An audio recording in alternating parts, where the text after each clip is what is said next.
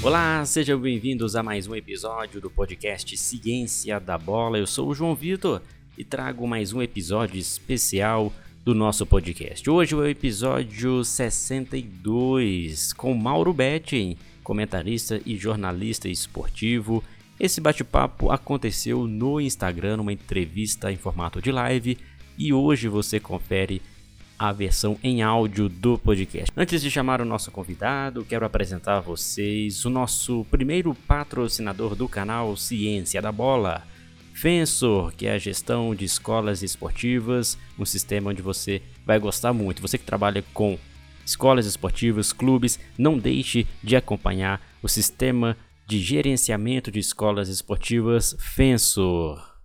Estava na hora da gente respeitar um pouquinho mais a ciência, lembrar que os atletas, antes de serem atletas, são seres humanos, né? E jornalistas também, né? É também, cara. Mas assim, pra nós é fácil, né? Como diria o Daniel Passarella, nós somos os invictos. A gente não perde uma jornalista, né? E mais, a é. gente pega e que eu acho engraçadíssimo, velho. É, de repente, numa entrevista coletiva, a gente faz uma pergunta, alguém faz uma pergunta um pouco mais forte para um treinador, aí o treinador responde alguma coisa mais dura ou faz uma crítica ao trabalho da imprensa, Aí o comentário é básico nosso, parece que está no manual de redação. Ó, determinado treinador não é jornalista para ficar me ensinando a fazer jornalismo. Velho, a gente fala sobre administração de clube, finanças, a gente fala sobre treinamento, jogar de ensado, o que o treinador tem que fazer, o que ele não tem que fazer. E aí a gente reclama quando uma vez, sei lá quanto tempo, o cara reclama, o cara dá uma sugestão, nem manda, a gente manda, a gente demite, a gente contrata treinador, a gente fala quem é bom, quem não é bom. É quando o cara vem falar alguma coisinha, a gente fica estrela. Ô raça terrível que é jornalista, velho. Legal, Mauro. Obrigado pela sua participação aqui no nosso episódio. O Mauro Betti, que segue o Ciência da Bola no Instagram, gostou do nosso conteúdo e nós conversamos aí para fazermos este bate-papo. Legal, Mauro. Antes de a gente começar profundamente sobre o tema, queria saber de você. Futebol é arte ou ciência? Eu, excelente questão. Eu acho que ele é. Antes de mais nada, é uma obviedade, mas é bom falar, ele é um esporte. O esporte implica risco, implica você se ousar. E às vezes ousar fica lá atrás. É, é uma estratégia. É, contra-golpe é um ataque, contra-ataque é um tipo de ataque, né? E outra coisa que a gente fala muito hoje, né? Ah, você ser ativo, reativo, proativo, não significa necessariamente que você é ofensivo, que você é defensivo, você pode ser equilibrado, a natureza tende ao equilíbrio, o ser humano não. É, então, quando ataca, é meio que 11 atacando, e cada vez mais o goleiro participando. Quando é você defendido, 11 defendendo, mas você pode defender atacando, pode defender contra-golpeando em campo, que é um dos males da humanidade hoje. Para você defender uma ideia, você vai sair atacando. Não, defende a tua, cara, não necessariamente ataca do outro. Respeite. Falta mais respeito do que amor nesse planeta. Agora, eu acho, primeiro, futebol é esporte, ou seja, e no futebol, o futebol é maravilhoso, tem mais para 4 bilhões de pessoas, porque ele permite é, algumas, digamos, injustiças e, e, algo que também nem todos os esportes têm na regra, que é o empate. Se a gente pensar a nossa vida, o dia a dia, a nossa vida é muito mais um 0 a 0 1 a 1 fora de casa, um 2 a 2 do que um 1 a 0 para nós e um 1 a 0 para eles. Um 7 a 1 contra, um 8 a 0 a favor. Uhum. Então, assim, o futebol nos ensina a empatar mais do que ganhar e mais do que perder até porque parece que a gente não aprende nunca a perder, o que pode ser legal, só que é sempre detestável não saber ganhar, e muitas vezes por que não saber ganhar. Então, assim, eu acho que o futebol, por, pela arte dessa vida, por ser a melhor perfeição, a mais imperfeita, uh, ou, a, ou a mais imperfeita invenção do homem, ou a mais perfeita definição das nossas imperfeições, ele acaba sendo mais arte, né? E, mas essa arte não necessariamente nega a ciência em dias de tanto negacionismo. É, até porque quando se fala, ah, a estatística não serve para nada. Não, os números servem, servem para indicar quem ganha os jogos. Aí se pode perder os pontos no tapetão ou, re, ou regulamentos mirabolantes do futebol brasileiro. Mas assim, é, de um modo geral, é quem faz um, mais o um número do placar, quem faz mais gols num jogo ganha. Agora, como você constrói esses gols, pode ser com menos posse de bola, pode ser com mais. Pode ser finalizando mais, pode ser finalizando menos, pode até finalizar na estatística fria, às vezes mal interpretada. O time chuta mais em gol, acerta mais do que o adversário, o outro vai lá e faz. Faz gol contra. O juiz erra. né? Sim. Sabe? É, depende muito de cada equipe, né? É, e do futebol, o que nos deixa mais maravilhoso, porque é, em outros esportes os coletivos, normalmente o melhor vence. Né? Você pode até ter uma distinção, é. pode, né? mas até pela numeração de pontos no basquete, no vôlei, o melhor vence. Esportes individuais, por definição, são outra história, então é mais difícil comparar, mas quase sempre dá um Federer, dá um Nadal, um Joe, né? pode acontecer. Mas o, o, eu, eu vou mais pela linha, João, do que o futebol é, primeiramente é o esporte, mas vai que muito além do esporte, até essa frase que se uhum. popularizou, consagrou, não só do Bill Shankly, do que é mais, não é uma questão de vida ou morte, é muito mais do que isso, mas essa coisa que eles falam não é só futebol, realmente é muito mais do que futebol. Mas se for para definir entre um e outro, tá? Eu diria que ele é uma arte que tabela com a ciência, é uma ciência que tabela com a arte, é uma, uma, uma puta metáfora para a nossa vida, mas eu ainda vou ficar com a arte porque a arte ela vai além, ela nos faz sonhar, só que mesmo os grandes artistas, os mais Van Goghs possíveis, perdão, ou um Da Vinci, né, que além de artista era um monstro em tudo que ele fazia, é, essa, essa ciência faz o cara ser ainda mais artista e às vezes até mais arteiro. Então, assim, você pega um Messi, não é só talento puro, é muito trabalho. Aí você pega um Cristiano Ronaldo, é muito trabalho que acrescenta ao talento. O maior time de todos os tempos do Brasil de 70 tinha uma engenhosidade tática e 112 dias de treinamento e 112 dias de treinamento numa puta preparação física. Então a melhor seleção de todas também foi feita a partir da ciência, da repetição e da preparação e do entrosamento do treinamento, inclusive na altitude. O Brasil foi o primeiro time a chegar na Copa de 70 no México, no país, e foi o último a sair também porque foi o primeiro a chegar. Então assim, o, o, o, condicionamento físico, a ciência, e ali foi um trabalho excepcional de preparação física, ajudou a desenvolver o talento de uma seleção maravilhosa. Então, quando as duas coisas tabelam, sai da frente e sai de baixo, você literalmente, como em 70, conquista o mundo, João.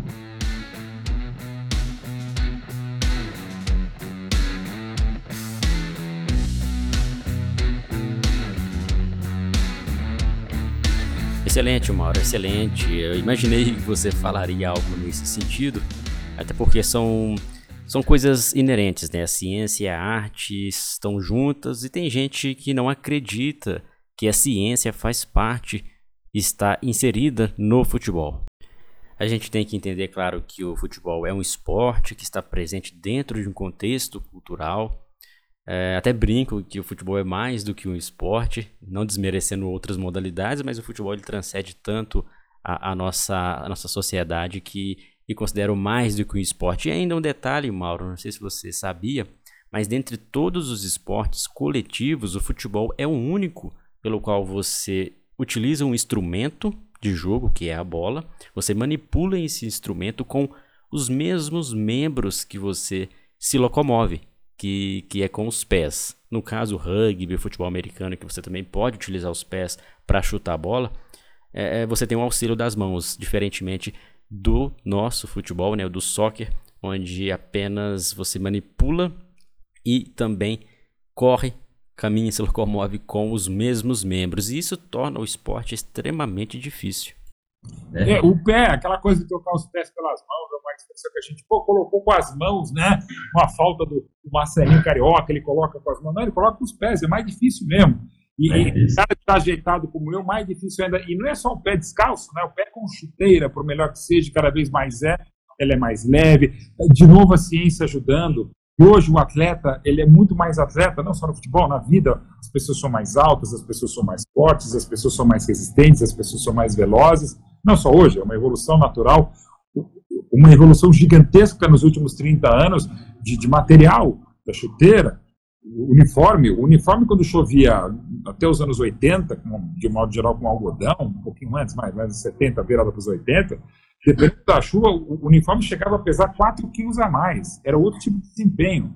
A trave, que é a mesma desde 1891, a altura, os, os 2,44, o que a humanidade cresceu em média de altura. Então você vê, por exemplo, um decano da preparação de goleiros no Brasil, o professor Valdir de Moraes, é baixinho, cara. É, hoje, o professor Valdir não chegava nem perto, ou goleiros excepcionais, inclusive treinados por ele, como Leão, de quatro Copas do Mundo, pô, é, hoje o Leão talvez não jogasse, apesar de uma técnica fabulosa, de uma preparação até mental muito grande, é, porque hoje, se você não, não nível de futebol, você tem 13, 14 anos, se o menino não tiver 1,90m, um menino de 13, não só hoje, já há alguns anos, ele não chega em equipes. Tem que ser um Buffon, um Neuer, para estar tá, tá nesse nível. Então, assim, é, e a trave é a mesma. Então você vê que as coisas vão indo. Há 20 anos atrás se corria, quer dizer, em 1970 se corria quase que três vezes menos do que já nos anos 90 se corria. Mas o que se corre em termos de piques de, da, da, da tal da intensidade hoje é muito maior do que era há 20 anos. E talvez daqui a 10 ou 5 será, será mal, não dá para prever, mas dá para imaginar. Então, assim, e tudo isso, você que debata a ciência do futebol, você pode está esperto, está preparado e pode se superar em cima disso. Até porque hoje você tem informação, a gente sabe como o lateral esquerdo de Togo bate um arremesso lateral, como o goleiro de Vanuatu bate um tiro de meta. Na Copa de 58, um pouquinho longe, quando o Garrincha estreou contra a União Soviética, eles não sabiam quem era. E, e talvez mesmo se soubessem não conseguir marcá-lo, mas assim, hoje está tudo bem mascado, está mastigado. Eu te mando um zap, um vídeo de um minuto para o lateral esquerdo do meu time, e mostra como é que joga o ponta direita do outro time num vídeo. Não precisa ser nem mapa de calor, não precisa ser nem outros dados estatísticos. Eu te preparo um vídeo de um minuto de jogadas e não precisa ser nem a preparação, nem a comissão técnica. Vai ao YouTube, digita o nome de qualquer Zé Mané, você vai ter um vídeo de 10 minutos dele. Então, como é que você vai burlar, vai driblar esse cara? Está tudo muito mais mastigado. Por isso, às vezes, quando você fala, pô, tá todo mundo igual, está, porque não havia essa tecnologia. Hoje, qualquer mulher que você pega um jogador do Flamengo sub-15, ele tem mais imagens do sub-15 no YouTube do que imagens do, do Garrincha. Tristemente. Né? Nada contra o sub-15, mas tudo a gente não tem as imagens do Garrincha. Então, e ao mesmo tempo, Garrincha, que era um gênio, e até falava o doutor saudoso, o saudoso doutor Osmar de Oliveira, talvez nasça um outro Pelé, outra galáxia. Mas um novo Garrincha não vai nascer porque a deformidade física que fazia que tivesse os pés tortos, o joelho para dentro, qualquer médico hoje resolve. A época do Garrincha, não. Então, você vê uma série de evoluções, e algumas evoluções humanas, que fazem com que a gente mostre que a ciência só ajuda o futebol. E tabelando, sabendo interpretar, ler os dados, ler as estatísticas, os scouts, e, e todas as condicionantes e as, e as valências, você vai ser uma pessoa, ou você vai conseguir preparar melhor um profissional. E muita gente não acredita na ciência, principalmente a ciência dentro do futebol, Mauro. A gente aqui no Ciência da Bola sempre compartilha resultados de artigos, estudos, livros que fazem com que a ciência adentre ao futebol. Mas as pessoas confundem e acham que a ciência, acham que a ciência vai resolver todos os problemas do futebol, vai prever resultados, e não é bem assim. A ciência ela está na nossa sociedade, ela está dentro do esporte, inclusive no futebol, para fazer com que o futebol fique melhor, para auxiliar com que atletas, treinadores e todos os envolvidos tenham suporte para desempenhar bem e ter um bom trabalho e, consequentemente, a gente ter bons jogadores e ter um futebol bonito. E, e João, e outra coisa, é, de novo, estou falando aqui de 70, se quiser falar, por exemplo, treinamento mental, o trabalho fundamental do professor João Carvalhais na comissão técnica da Copa de 58, foi até ridicularizado, falando que a ele sugeriu o corte o Garrincha, claro que ele não sugeriu o corte. Ele falou: olha, o Garrincha tem uma mentalidade de um Teletubby, não havia Teletubby época, mas enfim. Mas é apenas para sugerir isso, né? Como foi fundamental na conquista do Penta o trabalho da Regina Brandão, logo depois que o Brasil perdeu pela lesão no ombro, o volante capitão Emerson, que ela distribuiu o trabalho. E outros casos, de, de preparação mental, de treinamento mental, eh, de, de questões de física, é, aplicadas. E, de novo, os números ou a ciência pode fazer você não ganhar o jogo, mas certamente você não vai perder. E, sobretudo, em qualquer campo de atuação, não só no campo de futebol, é, o estudo só agrega. Só agrega. Só agrega. Assim, não tem como. Claro, o, o, too much information, às vezes muita informação para não necessariamente muito conhecimento, pode ter uma coisa, um mal, ou mal não, uma situação, uma circunstância dos nossos dias. Mas eu nunca, pelo menos eu penso assim, é, eu vou, não só depreciar, mas não vou deixar de levar em conta um estudo acadêmico, um trabalho científico, e, e você juntando os melhores dos mundos, você juntando, digamos, a prática com a teoria, fazendo essa tabelinha, é só sair para o abraço. Porque não só nos últimos anos, mas em qualquer ano, é, você vai ver, se você for pegar todas as grandes equipes, vai ficar só no futebol da história, Hungria de 54 era brilhante em muitas coisas, foi uma, uma, uma equipe precursora do, do crescimento, do alongamento. É, várias outras equipes na história tinham achados táticos que vêm advém do estudo. É, e, e, questões de, de, de, físicas mesmo, de preparação, de treinamento, de condicionamento, de recuperação. Você vai ver grandes preparos físicos, grandes médicos, grandes comissões técnicas, mesmo quando eram menores as comissões técnicas, eram ou, ou até não havia, ou quando havia o Ground Committee que escalava um time, as grandes equipes, você vai ver, todas elas eram meio que multidisciplinares, até de uma maneira que não tinha nem o termo, nem a prática, talvez nem a ideia. Uh, a prática já havia, a ideia talvez não tivesse, mas elas faziam. Né? Então, é, é, é impossível você dissociar o futebol da ciência e cada vez mais. E aquela coisa também, não, vai deixar o jogador robotizado. Não, cara. Aí, de novo, é um dever. Você incutir, trabalhar, mas ao mesmo tempo fazer uma coisa. De repente eu não posso dar 19 ordens para um jogador, por exemplo, aí abordando a questão tática. Eu não posso, de repente, fazer o cara só um robô e perder um pouco da agilidade. Mas essa história de que é ridículo, né? Já era quase sempre, né? Não, o jogador vai para a Europa e fica muito forte. Não, se ele fica mais forte, ele fica mais resistente. Se ele fica mais forte, ele fica mais veloz. Não vai perder a técnica por isso. Você bombe o cara, fica um bombado, encha de whey, I know whey, mas assim, é, de um modo geral, quanto mais forte o cara, melhor vai ser. Né? Ainda mais no esporte cada vez mais físico, que é uma outra questão.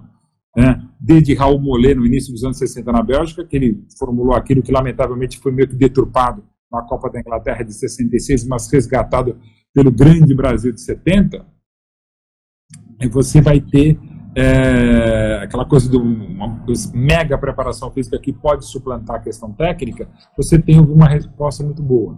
E você junta, você junta no ótimo que eu vi na vida, que foi o Barcelona do Guardiola e do Messi, você junta as duas coisas, a ciência, o entrosamento, a identidade com La Macia, com o clube, aí sai de baixo você vai para o abraço mesmo.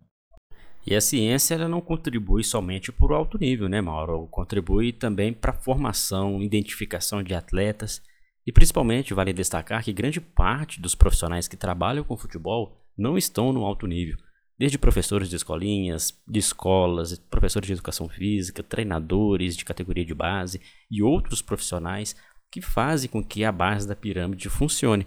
Então isso é muito importante que a ciência atinja essas pessoas, que o conhecimento seja propagado a essas pessoas para que a formação tanto do profissional quanto também do jovem talento, do futuro talento que vai chegar ao topo, seja qualificado.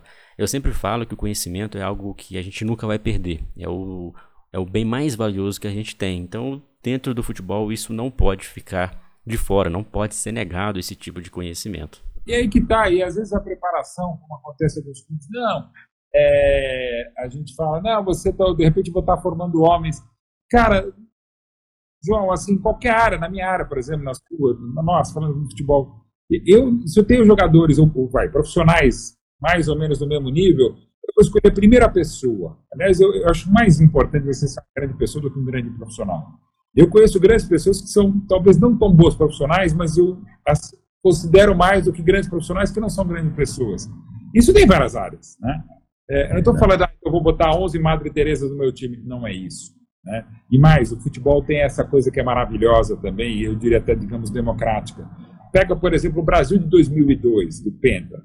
Você tinha um, um, um Ronaldo que era magrinho, como é forte.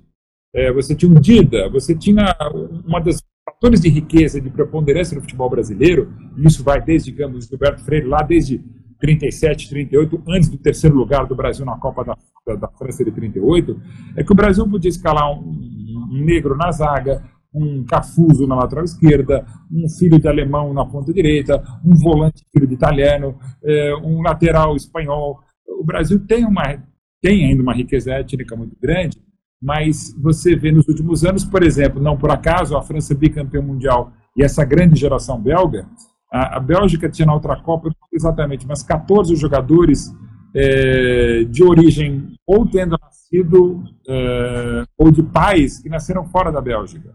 A França, desde 98, já um pouquinho antes, mas sobretudo em 98 e também na última Copa na Rússia em 18, a França também tinha 14 a 15 jogadores, não só negros, mas de outras etnias, de outros países e continentes, inclusive. Então, quanto mais rico isso, melhor. Né? Eu, pego o exemplo da Copa de 2002, na hora, digamos, do hino do Brasil, a câmera vai passando, a câmera no jogo do Brasil tem que fazer assim, porque tem alto, tem baixo, tem alto. Na Alemanha é mais ou menos tudo igual, né? ou era tudo igual, porque isso evidentemente mudou, e não por acaso a Alemanha também foi tetra aqui no Brasil em 14, porque também tinha já muita gente. Você tinha um Boateng, que também de pai de Gana, né? Então você vê, para pegar um só exemplo,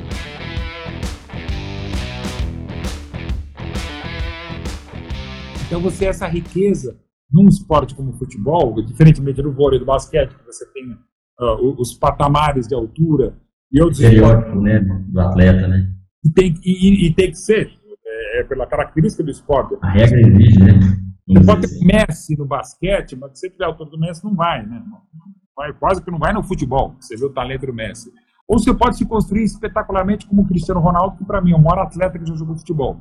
Não é o maior jogador para mim nem da geração dele, porque tem esse ETzinho que é o Messi, mas o Cristiano talvez seja o melhor exemplo para qualquer área de atuação, não só no campo do jogo, porque ele se fez. Quando ele começou, ele era extremamente talentoso, claro, até pouco objetivo, meio firuleiro, a lá brasileira mais do que a lá portuguesa e europeia, mas ele foi se construindo e continua um negócio absurdo.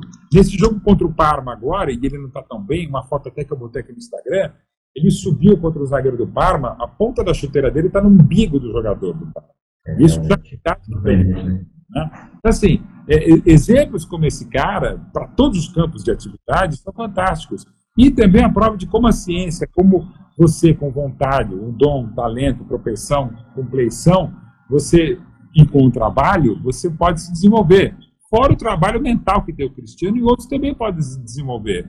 Pode eventualmente não ter o mesmo talento técnico, pode não ter a mesma vontade de ser o que é fisicamente, mas eventualmente na cabeça, e não estou falando aqui manual de autoatrapalho, né, estou falando de preparação mental, de treinamento mental. Essa condição dele pode fazer com que o cara vá muito além.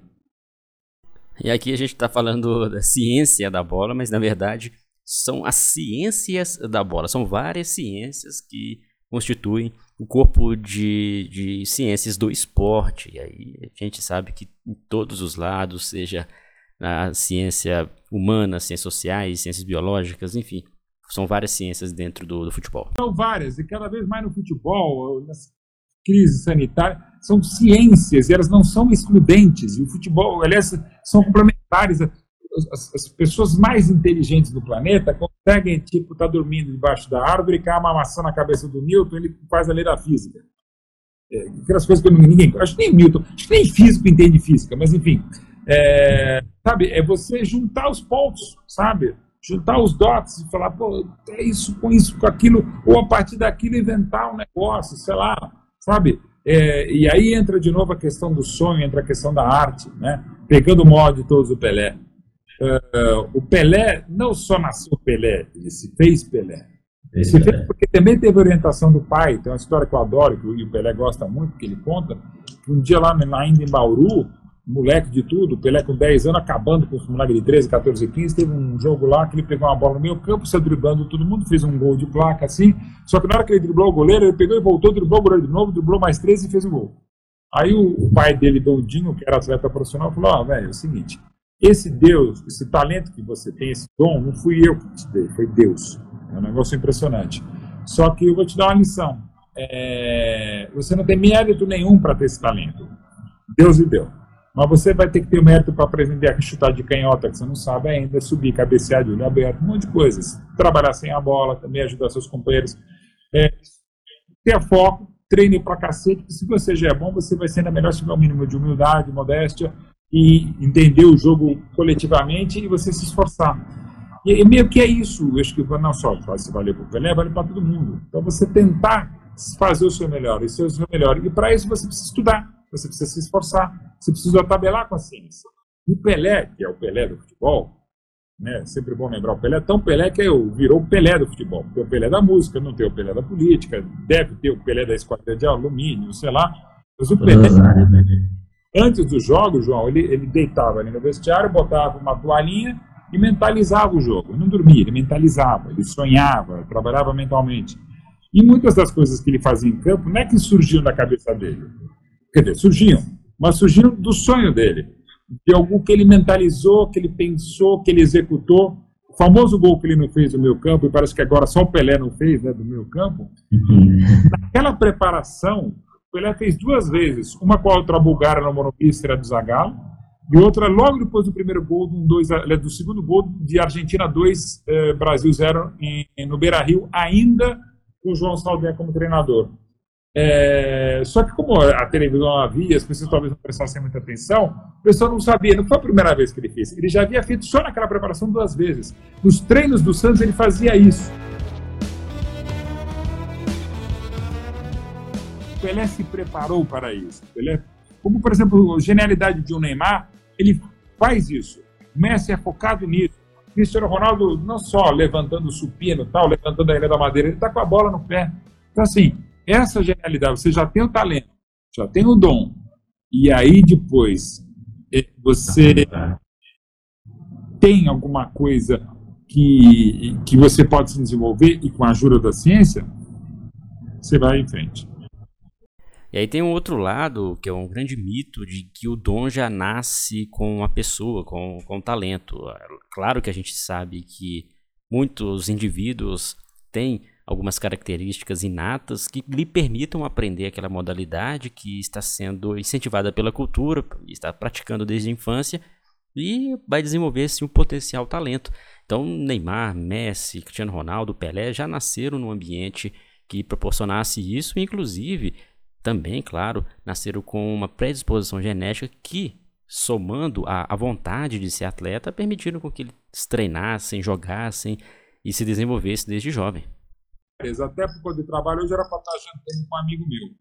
Eu não tô, é um amigo meu com uns 30 e poucos, começou por uma necessidade, que a mulher trabalhava muito fora, ele começou a ter que fazer o jantar. Hoje, ele só não é chefe de cozinha internacional, ele já recebeu duas propostas de dois baita chefes do Brasil, inclusive um italiano, considerado por muitos o melhor chefe de cozinha do Brasil. Ele só não, só não faz sociedade porque ele tem outro trabalho, graças a Deus, merecidamente ganha muito bem, mas ele, por uma necessidade, ele descobriu com mais de 30 anos que ele é um, é um, é um chefe de cozinha espetacular, que talvez nunca soubesse dessa capacidade para cozinhar se não fosse essa necessidade.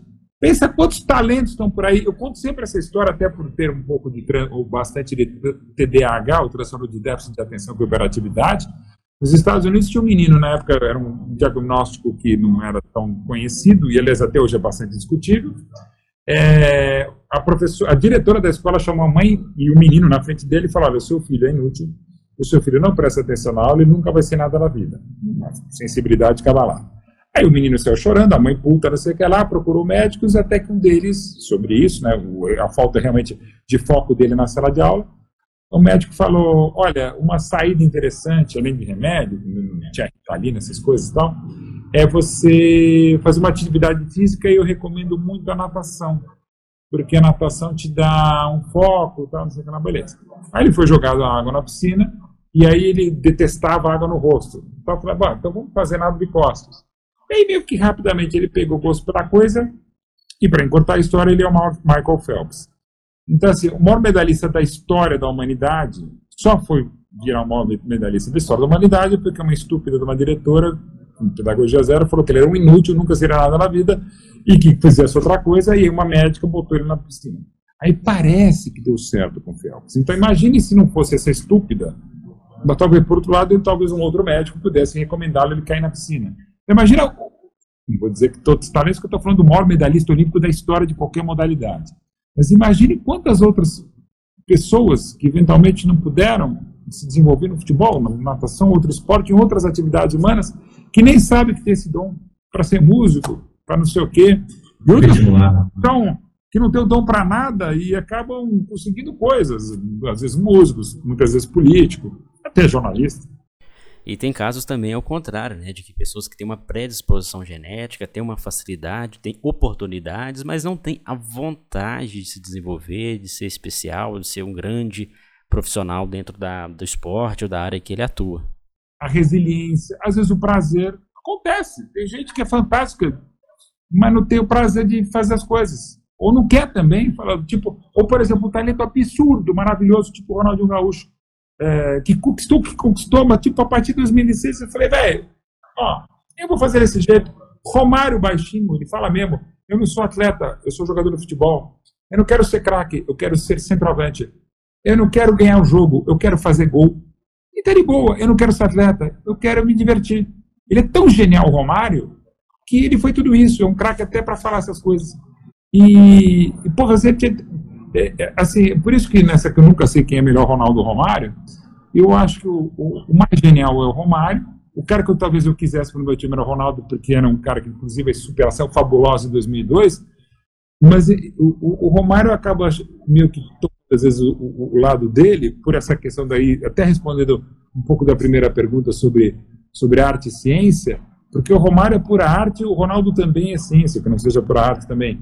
E até a ciência que conseguiu colocar o Ronaldo de volta em campo quase como um milagre, por exemplo, para a Copa de 2002.